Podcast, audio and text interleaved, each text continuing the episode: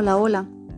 Espero estén todos muy bien. Mi nombre es Susana y soy estudiante de la Universidad Florencio del Castillo.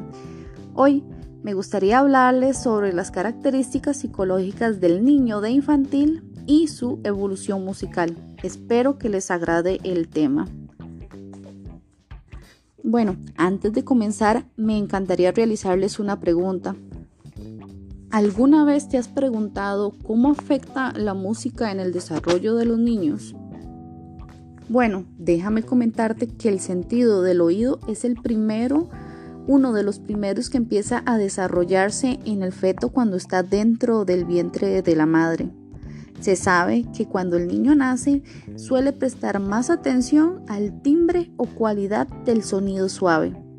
Progresivamente, conforme pasa el tiempo, se van a ir incorporando balbuceos. Estos se repiten ya que les produce placer y disfrute a los niños. Alrededor del cuarto mes empiezan a distinguir otros sonidos y al sexto mes pueden reconocer canciones. A partir del octavo mes vemos que los niños se agitan, se mueven, y generalmente tiran objetos al suelo. Esto lo hacen para poder conocer el sonido o saber el sonido que produce. Entonces por eso podemos observar que los niños tiran el objeto una vez, lo siguen tirando y lo vuelven a tirar constantemente. Eso lo hacen con ese, con ese motivo, para conocer el sonido que produce el objeto cuando cae al suelo. A los 18 meses aparece el canto silábico espontáneo. En este caso lo podemos observar en los niños cuando tararean una melodía.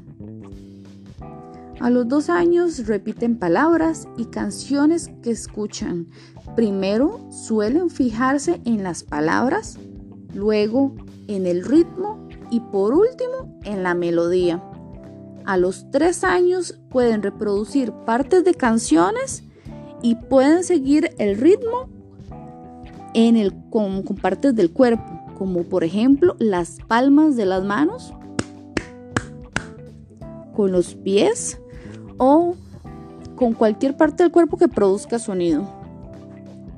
A los cuatro años tienen mayor control vocal y motriz y pueden expresar sentimientos y emociones con sus cuerpos ya pueden distinguir los ritmos rápidos y también los ritmos lentos.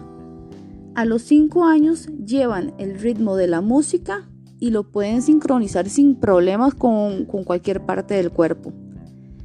Es fundamental que el niño experimente con su cuerpo como un objeto sonoro, así como con los elementos que lo rodean, ya que esto los va a acercar más a la música.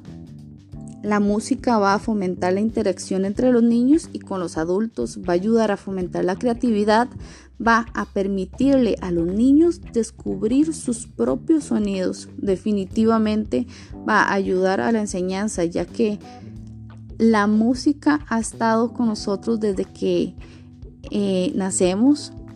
Entonces debemos fomentarle a los niños el uso de de, los instrumentos, que sean capaces de utilizar instrumentos musicales, que descubran los sonidos que hay y que creen ese lazo con, con la música.